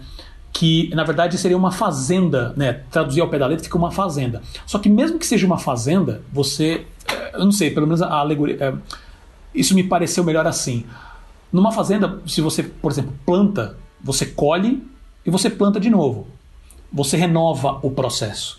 O que eles estão fazendo, se continuar nessa linha, não é, é uma mineração. Você vai lá, arranca o produto e ele não renova sabe? Porque que nem você falou, você não fica testando coisas novas. Um dos maiores sucessos que tem hoje é, no cinema e animação é justamente o, o Homem-Aranha no Aranha Verso, onde qual que é o personagem principal? Não, é o Peter Parker, que sempre foi o Homem-Aranha. Mas o Miles Morales, que é uma criação de quê? Acho que 10, 15 anos atrás, no máximo. Onde, assim, é, os novos fãs estão conhecendo um personagem que é muito legal, que ele realmente é, ele mantém o legado, do, digamos assim, do Peter Parker, de uma maneira muito mais inclusiva, com novas histórias a serem contadas. Isso é renovação. E você cortando a, a, a produção complica esse processo. Uh, e eu lembro que o próprio Jerry Conway na, na, na, no Twitter dele, ele fala que há muitos anos atrás, décadas atrás, ele falava com o editor dele, onde estava justamente naquela época de lançar um monte de, por exemplo, título do Homem-Aranha, tem 4, 5, que acho que ainda tem hoje, né? Homem-Aranha, 4, 5, dos Vingadores tem uns 3, dos X-Men tem uns, uns 20, né? Porque X-Men também a Marvel minou até não dá mais, né? Uh, e você olhava e falava assim, criativamente você precisa de tanto. E o, editor falou assim, olha, desses 50 títulos que a gente publica, acho que criativamente justificam 6. Então você tem todas umas ações também que levaram a essa queda da venda dos quadrinhos, da parte das editoras. Né? Isso daqui vem que, em vez de você pegar e usar isso justamente para iniciar uma renovação, eles estão usando isso como último prego no caixão. Né? Isso é, é, é, é muito, muito triste. Vamos lá, meu amigo Paulo. Agora tem a notícia que chocou todo mundo aí, envolve também a Warner Media, que ela, de repente, foi anunciada que pretende vender o serviço de streaming Crunchyroll e a Sony pode ser a compradora. O que, que o que, que aconteceu aí essa semana, Paulo? Cara, foi muito. Eu achei isso muito engraçado porque eu estava justamente é, lendo sobre a questão das emissões da Warner, né? E estava procurando, sabe, procurando fontes para ver se tinha informações diferentes, algumas coisas que se complementassem. Do nada me aparece um comentário, não, porque essa demissão da Warner Media e agora ela também vem com, tentando vender a Crunchyroll. Eu, Oi? E aí eu fui atrás. Então, é notícia de alguns dias atrás. Então, passando para as informações. O site The Information noticiou alguns dias atrás né, que a Warner Media estaria em negociações com a Sony para a venda do serviço de streaming Crunchyroll, né, que é o Netflix dos animes, pela bagatela de 1 bilhão e meio de dólares. É isso que a Warner Media estaria pedindo. A Sony hoje é dona do serviço de streaming também de animes Funimation, que é o maior concorrente do Crunchyroll, só que ele não tem o alcance que o Crunchyroll tem. Né? E a Sony também tem a Aniplex, que é uma empresa de produção e licenciamento de animes. Então, assim, tem muitos animes hoje produzidos que são, uh, uh, que são produzidos pela Aniplex. Né? Quer dizer, uma produção americana. A produção, assim, a produção é japonesa, mas a viabilidade dessa produção é americana. Né? E na verdade não tem muitas informações, só tem isso, mas tem uma informação importante aqui que é que na verdade eu trago que é muito importante. A gente já comentou na semana passada sobre a, a sobre, acho que foi na semana passada, né, que foi do San Diego Comic Con, né? Que a gente falou sobre os números do, do Crunchyroll, que eles têm aumentado, que, sabe, os caras estão com uma estrutura muito boa. Os, os, alguns dos os, dois animes que eu comentei, que eram lançamentos de originais da Crunchyroll, têm trazido muito mais assinantes, o serviço está crescendo no mundo. É, e em programas anteriores a gente comentou também sobre a Crunchyroll, né? E justamente por causa da parceria com o HBO Max, que o HBO Max queria usar a Crunchyroll, porque o Crunchyroll é da é da da Otter Media, que é da Warner Media, né? Que eles estariam utilizando a marca do Crunchyroll para trazer, para fazer uma curadoria de animes. A gente teve um, um, uma um bloco do animação, de algumas animações atrás, da edição número 9. Escutem lá. Falando justamente sobre isso, né? E que eles iam, que, eh, que o Crunchyroll ia fazer toda essa, essa, essa curadoria e tal. Foi noticiado assim, foi notícia oficial da Warner, da, do Crunchyroll, do HBO Max, falando nisso. E aí do nada me vem essa informação. O que, que você acha, meu amigo Selber? O que, que eu acho, Paulo? Eu não sei nem o que achar. Cara, não, eu não acreditei também nessa olha, notícia. Eu, eu confesso a você que eu fiquei muito surpreso com a nota. Eu achei primeiro que fosse mentira, achei que fosse uma brincadeira, enfim, e tal. Mas assim, eu vou dizer uma hipótese, eu não sei o que é ainda, a gente tem que acompanhar ainda as próximas semanas. Mas eu acho que tem a ver com a confusão da, da situação da Warner Media nessa reestruturação toda dela. Como a gente já falou aqui, é uma corporação muito fragmentada. Eu não sei se há um risco disso acontecer, a gente não sabe se é isso, mas de, de talvez a corporação ela tenha definido certas metas estratégicas para as principais divisões de entretenimento e de repente decidiram que o conteúdo do Crunchyroll não se encaixa na, na sinergia da corporação e talvez eles possam, olha, talvez a gente possa passar para uma outra empresa ganhar em cima para, enfim, reverter um pouco as perdas aqui e, e passa, mas para mim me parece muito estranho porque, como você falou, para uma corporação que tem muitos serviços streaming, você se livrar de uma que é que tem maior potencial, eu, eu acho inclusive que, que dentre todas essas que a gente discutiu aqui, por, por, por vários aspectos, ela é a, a melhor porque ela está atraindo mais assinantes, é que tem mais produção, é que tem a melhor curadoria, na minha opinião, é até que melhor vende esse material, né? Melhor comunica. E o engajamento. Então, comunica, e o engajamento é muito forte nos fãs, né? Forte. Então, assim, é meio incompreensível a razão por trás de uma possível venda, a não ser que exista uma estratégia na qual o Crunchyroll não se encaixe no, enfim, no, no, nos negócios que eles estão estruturando. Né? O velho lá, o executivo, chega e fala: não entendo disso, passa para outro. E ninguém quer assumir e decidem vender. Mas eu acho assim muito estranho, porque realmente eu acho que eu acho que isso está bem no contexto da bagunça que é uma reestruturação e no, e no caso uma reestruturação acelerada, porque a gente está vendo muitas coisas acontecendo ao mesmo tempo. Né? Não sei, não sei se isso vai para frente, se a Sony vai, vai assumir ou não, mas me parece muito estranho uma empresa querer se livrar de um serviço que, que enfim, se, se o foco é streaming, você vai se, vai se livrar justamente daquela que tem mais potencial, né? Então, o que, que, você, que você pensa disso? Ah, cara, eu acho isso muito bizarro. Isso realmente. Porque, assim, segundo passa as informações, é. Porque, assim, a Sony se interessar para comprar, eu entendo. Eu não entendo a Warner se interessar em vender, justamente pelas razões que você deu. Né? Justamente num nicho de mercado de mais de 10 bilhões de dólares e crescendo no mundo. Né? É... Eu entendo em partes sobre a questão uh, da. Como a gente comentou agora na notícia da Warner Media, de, de diminuir o débito. Né? Uh, só que eu li, em alguns, eu li em algumas fontes falando que ah, ah, isso daí é uma estratégia da Warner Media para tirar negócios não. para se desfazer né, de negócios não essenciais. Como você falou, eles, produ eles produzem conteúdos próprios. Né? Conteúdos que, pelo menos, eles têm agora um histórico para falar assim: não, isso aqui traz audiência. Se você quiser, a gente pode selecionar esse conteúdo e jogar para HBO Max. O conteúdo está pronto. Né? E a gente já tem o know-how para isso. Né? Uh, tudo bem, a gente sabe que no HBO Max ele fechou o contrato com o estúdio Ghibli, mas ainda assim, sabe, isso é, é como se fosse filmes de arte, né? Tudo bem que ele tem um alcance, mas é filme de arte, não é o, o anime tradicional que a gente conhece. Que é isso que é o, o literalmente é o ganha-pão e, e, e, a força do Crunchyroll, né? Uh, uh, dito tudo isso, eu fico pensando também essa situação pelo lado da Sony, né?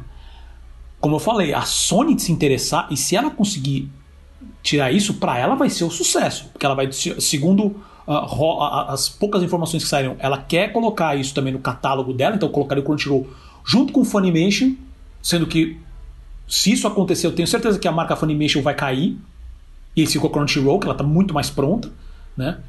Uh, mas não é esse só o ponto principal. No, você deve se lembrar, Selby, o pessoal que nos escuta também, mas se você também é novo aqui, é, escutem depois o programa número 8, onde a gente fala justamente da, das ações, da, da, da, compra de ações da plataforma Bilibili na China pela Sony. Né, que a gente justamente comenta sobre isso, que eles têm a Funimation, só que a Funimation tem, todo, tem, tem em outros países, mas não na China. A própria Crunchyroll não está na China. Se ela consegue adicionar o maior player fora da China e ela tem ações em um dos maiores, se não o maior player de anime, nessa parte de anime, na China, é isso. O mundo é dela. Né? E justificaria todo esse processo de compra das ações e tal. E, cara, perfeito, vamos atrás disso. Né? É... Cara, o Crunchyroll hoje está mais de 200 países, então faz todo sentido. Existem informações que parece que a Sony não está querendo, não, ela, ela acabou dando para trás, tá? porque ela achou o valor de um bilhão e meio muito alto. E que a Warner, na verdade, não, tava, não foi um acordo que ela chegou direto para a Sony e começou a fazer. Ela está, na verdade, jogando para qualquer player. Ela tá, a, as fontes que eu peguei falam, a Warner está querendo se desfazer. O que, novamente, é muito, muito estranho. E para encerrar esses meus comentários, eu queria fazer um último ponto. Falando justamente disso, a questão do, do valor de compra, de todo. Nós estamos falando uh, nesse programa de muitos valores astronômicos. É 150 bilhões de, eh, de débito uh, da Warner Media, a Warner Media pedindo 1 bilhão e meio pelo serviço do Crunchyroll. E, sabe, são essas coisas monstruosas. Mas, como a gente já comentou na, no, na edição do. que a gente falou do programa do Animation Paid Me, eu não lembro agora qual é o número da edição, porque eu lembrei desse detalhe agora. É, os animadores, a, a estrutura de produção de animação japonesa é muito mal paga. Muito mal paga. Tudo isso acontecendo e a situação dos, trabalhadores continua um lixo. Entendeu? E, e, e, nenhum desses processos fala assim, não, a gente vai também melhorar o processo de produção. Não, não existe isso. Eles falam assim, eu quero dominar o mercado, vou tocar aqui, tá aqui, tá aqui a minha. Ó, tem uma figurinha de 2 bilhões, mas eu não tenho essa figurinha de 1 um bilhão ou de 3 bilhões. Você troca comigo? É isso o processo. Né? E, obviamente, essa, essas informações aqui estão muito ainda vagas. Né? Uh, mas, novamente, onde há fumaça, há fogo. Pode ser que não dê em nada. Mas acho que tem muita coisa rolando aí por trás. Mas eu pessoalmente acho, eh, para mim não faz sentido essa estratégia da Warner. Não faz sentido desfazer do Crunchyroll. Sei lá, se desfaz da, da, da, da plataforma lá, da VRV, que é uma plataforma hiper pequenininha. Sabe, assim, perto dessas outras monstruosas. Você tem um monte de outros serviços que a gente não mencionou aqui. Por exemplo, a Disney, ela acabou, ela encerrou canais. Eu não sei qual foi o país da Europa, o, acho que é o Disney. Uh, o Disney. É na Inglaterra, né? O Junior, Disney Channel. É, então, não, acho que era encer... Ah, encerrou o Disney Channel, acho que o Disney Junior, em alguns canais, porque o foco dela nesse país vai ser o, o Disney Plus. Sabe? Então, assim, às vezes você vai fazendo algumas adaptações assim, mas você não tira, na minha visão, um dos grandes diferenciais do seu serviço. Do, do que você tem assim debaixo da, da, da, da tua manga, que você está literalmente cagando nele. Fala assim, meu, olha como eles são grandes. Olha como eles atacaram um público que é super difícil de atacar. Um público que consome, um público que, que você falou mesmo, um público que engaja. E eles estão fazendo conteúdos, esse conteúdo estão dando retorno. E não só isso, mas que, que, nem você, eu já falei, você já repetiu, não se licencia. Esse licenciamento ainda tem muito para crescer. Ainda não se licencia essa parte de direito. Sabe? Não só nos Estados Unidos, mas em outros países mesmo. Sabe? Crunchyroll tem aqui, tem aqui no Brasil. Não sei agora como estão as operações, talvez ela tenha diminuído um pouco. Então, assim, essa é, é, é muito estranho. Essa, essa, com tudo isso que está acontecendo, com essa zona toda na Warner, é tudo muito estranho. Então, assim, como a gente já vem falando em vários programas, cada dia uma novidade. Né? Pega a gente de surpresa, a gente procurando sobre uma coisa aparece outra. Né? E como sempre falo, para realmente terminar o meu ponto, é todas todo esse processo das grandes impactam nas pequenas. Nessa mexida de, de projetos serem cancelados por causa de compra, por causa de fusão, de não sei o quê, você pode quebrar produtoras. Você pode interromper trabalhos. Isso impacta o ecossistema como um todo. É isso, vamos ficar aqui esperando para ver qual vai ser essa novidade de amanhã. Dito isso, quais são as suas dicas culturais, meu amigo Céu? Vamos lá, meu amigo Paulo, vamos lembrar aqui um pouco do aniversário de 80 anos do Pernalonga, o coelho da Warner, né, que também como a gente fala, a Warner também ela não é muito boa em estratégia com seus desenhos animados, né? Ela poderia explorar muito melhor esses personagens clássicos. A gente sabe que há uma dificuldade, a gente já discutiu aqui também lá nas primeiras edições para atualizá-los, né? Porque os desenhos clássicos eles são usando o conceito atual politicamente incorretos, né? Mas Cara, desculpa eu te, desculpa te interromper, desculpa te interromper, que acabei de lembrar de um detalhe que é que falando dessa zona da Warner Media, e como você está falando justamente é. dos, do, dos personagens da Warner, eu lembrei de um detalhe. É. Vai sair agora em novembro o novo, a nova série do, dos Animaniacs. Sim. Né? Que é da Warner. Sim. Ah, que legal! Você sabe onde ela vai passar, né? ela, ela tá no. Você, ela no vai estrear Hulu, no Hulu. Né? É. é, no Hulu. que é da Disney. Olha como, assim, tudo, eu espero pelo menos que toda essa reestrutura da Warner ela comece a dar foco, um foco melhor para isso, né? A, a, a Warner entrou até na dica cultural. É, cara, porque olha como não faz sentido. A Animaniacs que é uma puta marca forte também, assim, o, é. os fãs mais antigos têm muito carinho e ela funcionaria, Sim. eu acredito, hoje. Eu acho que, assim, tudo te leva a crer que vai ser um desenho muito bacana. Sim. Mas, cara, na Hulu, olha a quantidade, os problemas que a, que a HBO Max teve para trazer os filmes do Harry Potter, que é da Warner, por causa de contratos, sabe? Desculpa, é que eu acabei lembrando desse negócio, mas continua, é, então, Mas enfim, a Warner é bem bagunçada em relação aos seus personagens animados, mas evidentemente tem um grande respeito pela produção da era de ouro da animação sem da Warner. Dúvida, sem dúvida. Eu acho que, mesmo politicamente corretos, eu acho que vale a pena assistir, conferir é uma, uma grande aula de personalidade de animação, que é uma coisa que eu acho que a gente tem muitos animadores jovens agora ouvindo aqui o, o nosso podcast. Eu acho que vale a pena é, estudar, né, assistir, não só pela, pela, pelas gags, pela comédia, mas pela personalidade. Eu sugeri aqui um livro, mas poderia ser outros desse autor, né? Eu sugeri o Warner Bros. Animation Art, que é do Jerry Beck, que é um historiador, inclusive ele é presidente da CIFA Hollywood, né, da Associação dos Animadores, e ele também está tá atrelado a projetos com, com, os estúdios, tem vários, inclusive muitos com a, com a própria Warner. E é bem legal esse livro porque ele é bem focado na parte de arte mesmo, mas ele tem uma introdução muito boa assim, para quem quer uma introdução, acho que até eu escolhi esse livro por causa disso, porque ele é uma introdução leve, né, sobre a história da, da animação da Warner, mas para quem quiser e tiver interesse, qualquer livro do, Jerry Beck sobre os estúdios da, da, da parte de animação da Warner Bros. é altamente recomendado. Então fica aqui a dica. É, ele, ele, ele, é um livro antigo, né? De vez em quando você encontra em sebos aqui em São Paulo, da, já, já encontrei algumas vezes mas vende também nos Estados Unidos, enfim, você encontra pela internet para vender. Então fica a dica aqui, Warner Bros. Animation Art do Jerry Beck. E você, meu amigo Paulo? Então, uh, eu, vou, eu vou procurar, na verdade, esse livro, ver se ele está disponível. Então, uh, e eu vou disponibilizar o link, se tiver, lá na, na, na descrição do, do, podcast, como sempre. Né? Então vocês podem verificar lá. E a minha dica cultural, eu acabei lembrando de uma outra que eu vou. Essa eu, não, essa eu não sei se vai ser fácil de achar, mas eu vou falar a minha original. Né? Que seria o DVD Clássicos da Animação. Que eu descobri sem querer, acho que foi ontem ou antes de ontem, pesquisando também eh, dicas culturais, alguma coisa legal para passar para vocês. E esse, esse DVD parece ser um lançamento agora, na verdade é um, é um box com dois DVDs, que tem, tem umas animações aqui que vale muito a pena. Tá? Ele tem as animações chamadas Os Anos de Luz, original Gandahar, Uma Grande Aventura, esse é um dos, dos, um dos clássicos, que é o Watership Down. Acho que o Selby já até fez comentário sobre ele triste, em alguma animação muito antiga. Triste. Um filme tristíssimo. né? É, Quando o Vento Sopra, When the Wind Blows, e o Perfect Blue, que é, um, que é um, uma animação japonesa. É, falando justamente de DVDs né, e de, de, de obras.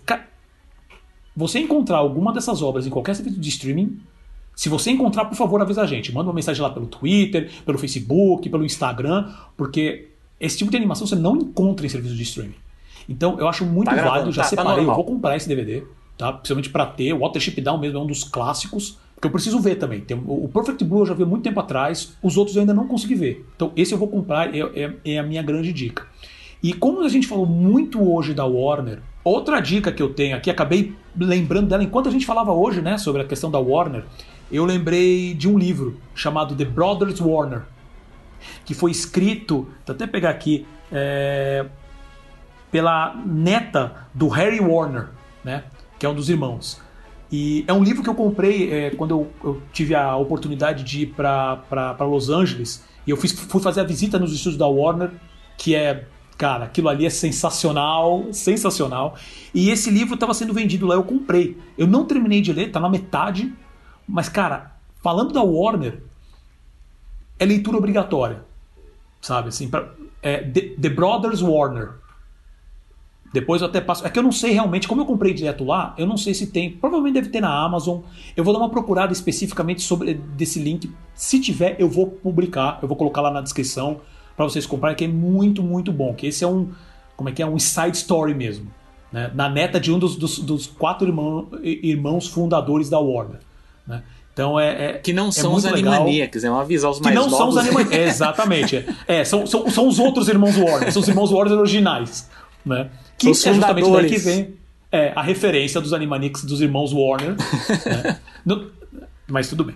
Então, assim, esse também é um livro muito, muito legal. Eu espero que eu tenha o link, então eu, colocar, eu vou colocar o link dos dois. Se tiver, o do DVD clássico da animação tem. Aí eu vou procurar o do livro de animação da Warner, né? Que, o- que, o, que o Selby falou. E também esse do The Brothers Warner para disponibilizar lá para vocês. E com isso, chegamos ao final de mais uma animação. Comentários finais, Selby? Bom, aqui só agradecer a chegada dos nossos novos ouvintes. A gente está divulgando o nosso podcast em vários grupos aqui, Facebook, no Instagram, no Discord, no LinkedIn, enfim, muita gente aí conhecendo o nosso podcast. Então, sejam bem-vindos, compartilhem com os amigos e sempre indiquem para os amigos se vocês gostarem, tragam sugestões para nós e nós estamos sempre à disposição nas nossas nossos perfis aí nas redes sociais no Twitter, eu aqui, arroba Selby Pegoraro, meu amigo Paulo é arroba Paulo Martini, então fiquem à vontade para discutir com a gente pautas aqui e comentários também sobre o nosso podcast. Perfeito. E mandando sempre os agradecimentos para o Gustavo Pinheiro, né? Sempre trabalhando com muito sucesso na edição no design aqui para a animação. E lembrando nossas mídias sociais, né? Bom, o Selby já falou do nosso Twitter, nossos Twitters, né? Ah, eu lembro sempre também do Instagram, ah, arroba animaçãopod, e também do Facebook, ah, arroba animaçãopod. né? Ah, lembrando que você pode ouvir o, o animação, ouvir o animação no Spotify, Apple Podcasts, Google Podcasts, Pocket Casts, Overcast, Breaker, Radio Public, Podcast Addict e também na plataforma Ola Podcasts, acessando direto pelo site olapodcast.com ou então baixando o aplicativo para iPhone ou para celulares Android. Ou então direto pelo nosso site mesmo, que é o animaçãopod.com.br. Eu sou Paulo Martini Eu sou Selby Pegoraro, e vemos vocês no próximo programa. um abraço pessoal. Isso é tudo, pessoal.